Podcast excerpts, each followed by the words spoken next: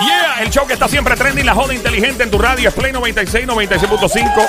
El juqueo tiene canejo. Este es el show con Joel el intruder, que no lo oiga. Que tengan ellos a la secuencia. Exactamente, que no lo oiga. Arrepiéntete. Estás a tiempo, si no. Está llevando el mismo. Aquí estamos en la música app. Gracias por escucharnos en la música app. Y eres amante de los perritos, perritas, bueno, especialmente de. Depende, ¿no? Eh, tenemos al experto en comportamiento perruno canino. Su nombre es Jimmy Nieves. Esto es el juqueo en cuatro patas. Cuéntanos, Jimmy, ¿qué nos traen el día de hoy? Bueno, eh, me están preguntando mucho sobre los perros que entran en ciertas eh, depresiones, en, en algunas ocasiones ansiedades. Muchas veces son ansiedad de separación y por qué esto sucede.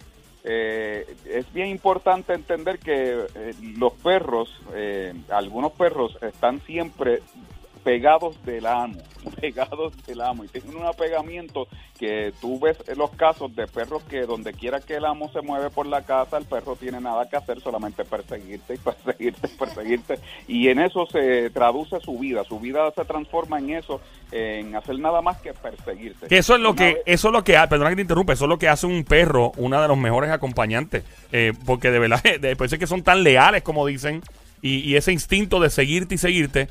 Eh, Jimmy, ¿de dónde? Vamos a, vamos a darle pausa a la cuestión. De verdad, yo te iba a preguntar esto hace tiempo, pero ¿cómo fue que evolucionó el lobo a ser el perro de hoy? O sea, creo que empezó de, de una manera bien, bien, bien radical. eh, y, y que la gente no entiende la historia. Ver los lobos de una forma, ver los perros de otra.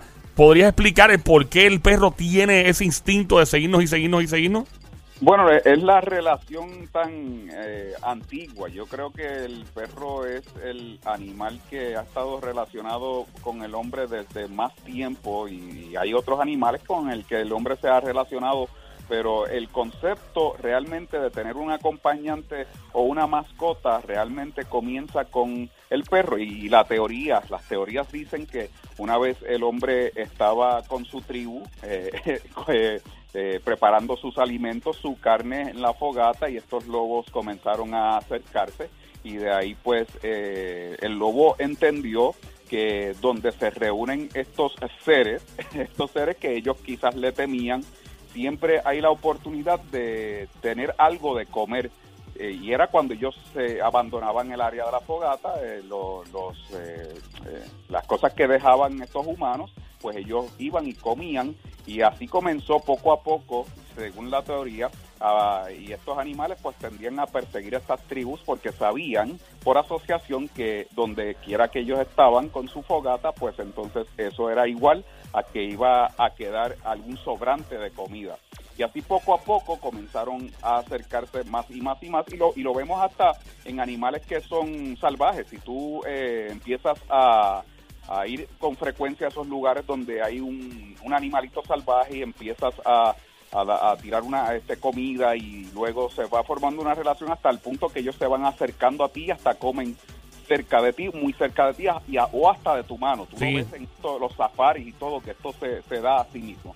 Y así poco a poco hasta que el perro comenzó a acercarse más y más y el humano empezó a darle comida y así fue que se fue desarrollando la relación muy antigua, dicen muchos expertos que data de 20 mil años atrás, otros de- dicen que son 10 mil años y así. Don Mario de seguro estuvo presente. En Don Mario, ven para acá. Fuerte el aplauso. Ya estuve presente la primera vez que le dieron de comer a uno de estos cachorros de la mano que se oiga. Gracias, don Mario. Don Mario estaba ahí entonces, antes de comenzar su programa de televisión.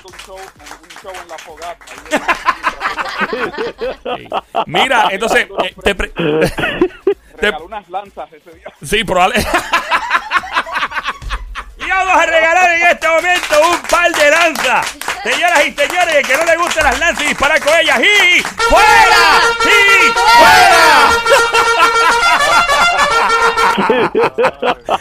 Pregunto esto de. Gracias, don Mario.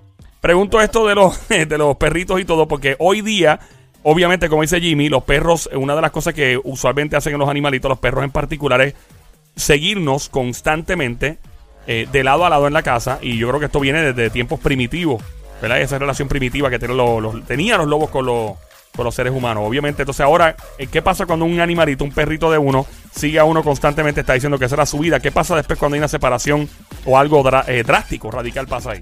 Y, y yo no dudo que el perro te ame, ¿verdad? Porque ellos naturalmente, una de las cosas que pueden sentir es amor, de una manera que es, este, orgánica, pero realmente el perro te sigue porque eh, está en ese mismo mindset, si podemos decir así, de seguirte a ver qué es lo que hay próximo, qué es lo que eh, yo puedo eh, comer. El perro, fíjate, el perro es como un pana que tú invitas a un party.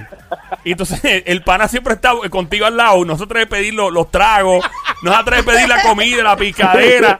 Y tú, mira, papi, salte, no me respire en el cuello. Pero es que, mano, que puedo comer aquí, que vamos a. ¿Dónde está la cerveza? Es como ese pana que tú invitas a un party y quiere Ese comer todo el tiempo, ¿verdad? El cachetero, el perro.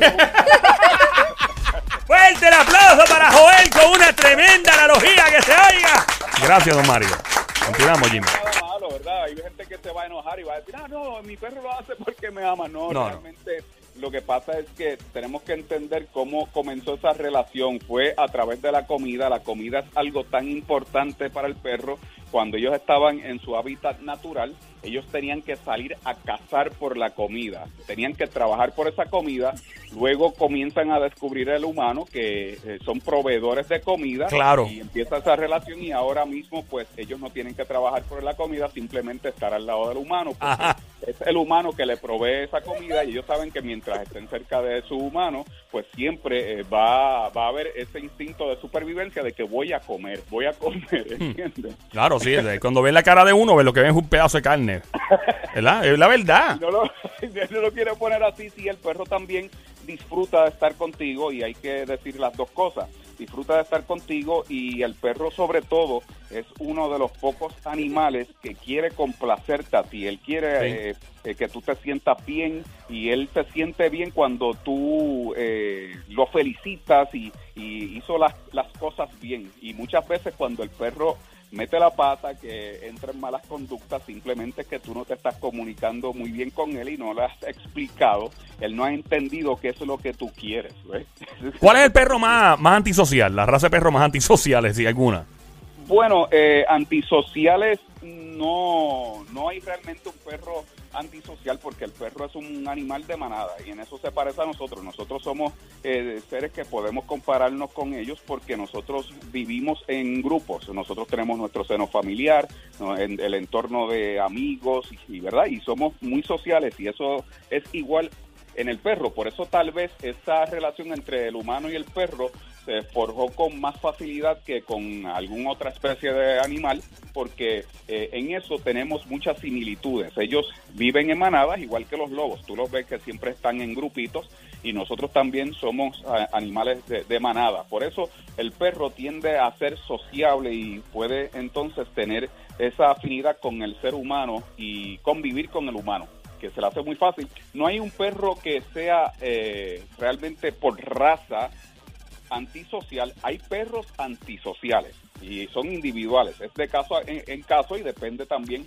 de las experiencias y de la, de la crianza. Si tú tienes un perro que no lo socializaste desde pequeño, que viera a otros niños y seres humanos, pues él va a ser inseguro y no va a ser muy sociable con otros seres humanos y niños. Y así Ok. por el estilo. Eso, de- eso no es la raza, es básicamente ese perro individual no fue entrenado de la manera más apropiada Claro. o no vivió en un entorno, ¿verdad?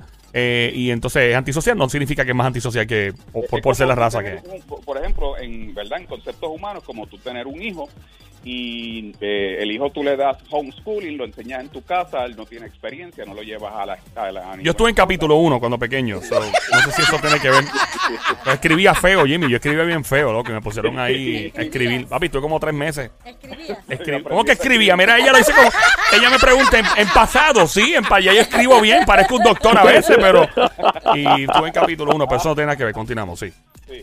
Pues entonces, como tú tener a ese niño, ¿verdad? Que no le has dado ninguna experiencia porque lo proteges demasiado, no, él, tú no quieres que vaya a la escuela, tú mismo le vas a enseñar en tu casa y está todo el día en tu casa eh, jugando juegos de video y cuando en cinco años tú lo sacas a la calle, el muchachito no tiene ninguna habilidad social y es lo mismo con los perros, tú sabes. Y entonces, Y ¿qué, es lo que, lo que pasa. ¿qué sucedería con el perro si lo, si lo alejan de, de su, ¿verdad? De su dueño.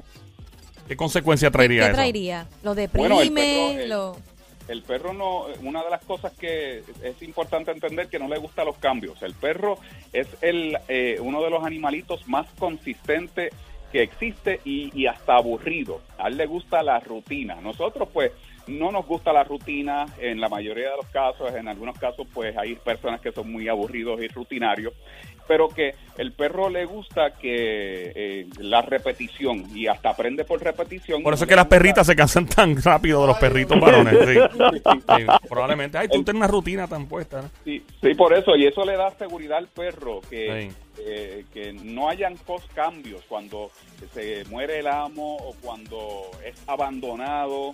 Eh, el perro sufre por unos traumas y es un proceso difícil porque se encuentra sin saber qué hacer, porque el perro si se ha acostumbrado y está muy apegado a ti a estar a seguirte y no tiene nada más que hacer en su vida, pues su mundo prácticamente se le acaba porque él ya no tiene ninguna otra función en la vida.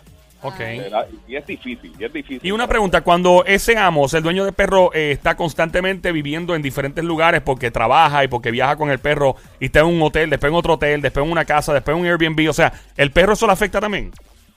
Si, si ese es el estilo de vida de la persona, Ajá. el perro se acostumbra a eso porque hay cosas que son importantes que no cambian. ¿eh? Ah, bueno, pues Drácula está bien entonces, porque es que mami se pasa en los casinos en, la, en Las Vegas y es, y viaja de un hotel a otro, después en Atlantic City, después, no, y, y es un revolú y Drácula, y me da miedo que caiga un vicio también, muy peligroso, estando en estos lugares. Se va al casino, se va al casino con tu mamá. No, no sé si entra al casino a las tragamonedas, pero pues, Oye, y, Sí. y una pregunta, Jimmy. Yo he visto mucho que los perritos hacen como este gesto y les encanta montarse en los carros con la ventana abierta. ¿verdad? ¿Por qué? Sí. ¿Hay una razón?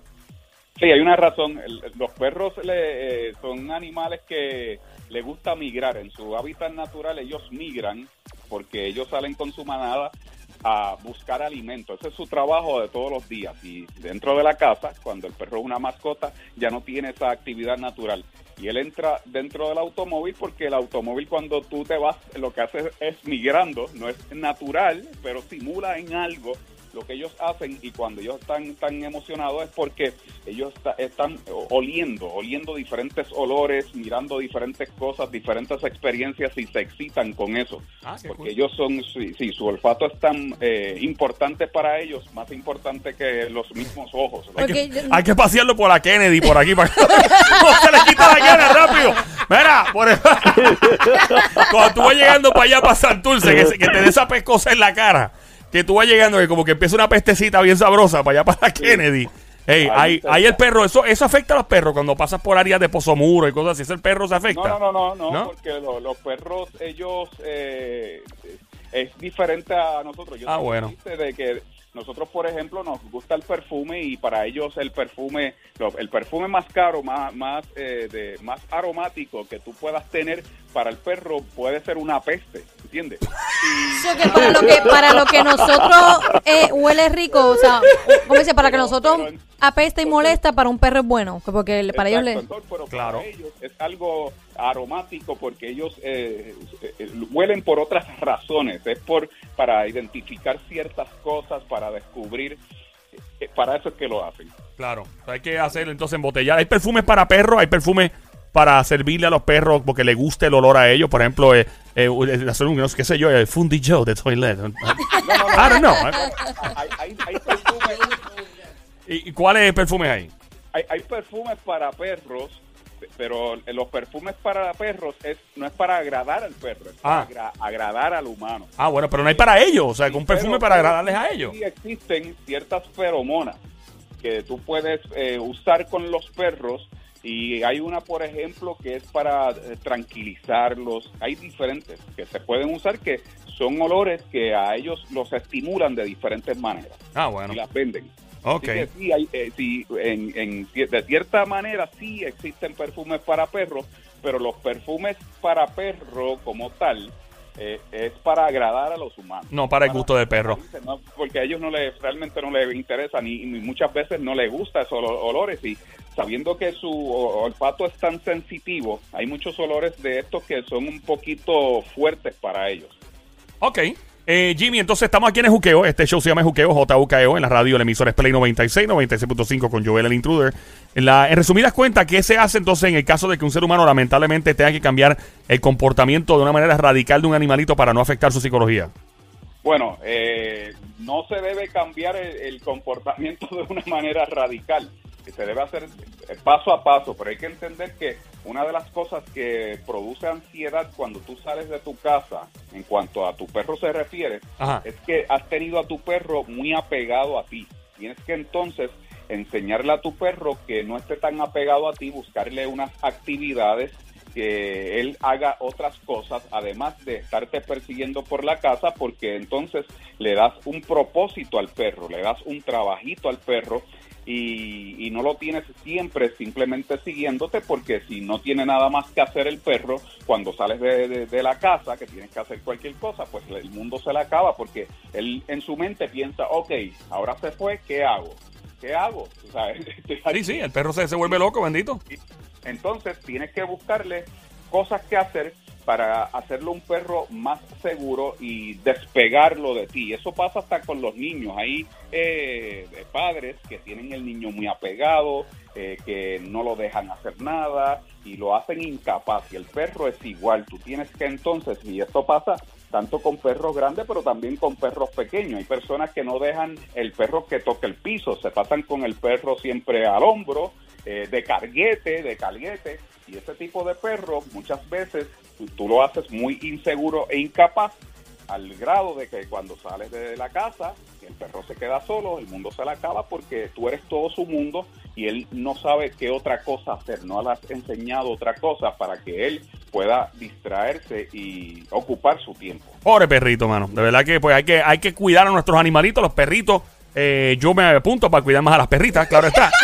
Pero, gracias Jimmy. ¿Dónde te encontramos en redes sociales, como de costumbre? Cuéntanos. Bueno, aquí en, en Facebook, Facebook Jimmy Nieves, mi apellido Nieves con Z, el especialista canino. Ahí está, estamos en el juqueo en Play Muy 96. dependiente, no las hagan dependientes las perritas. Ahí está, dejen- cuiden a sus perritas, por favor. Gracias.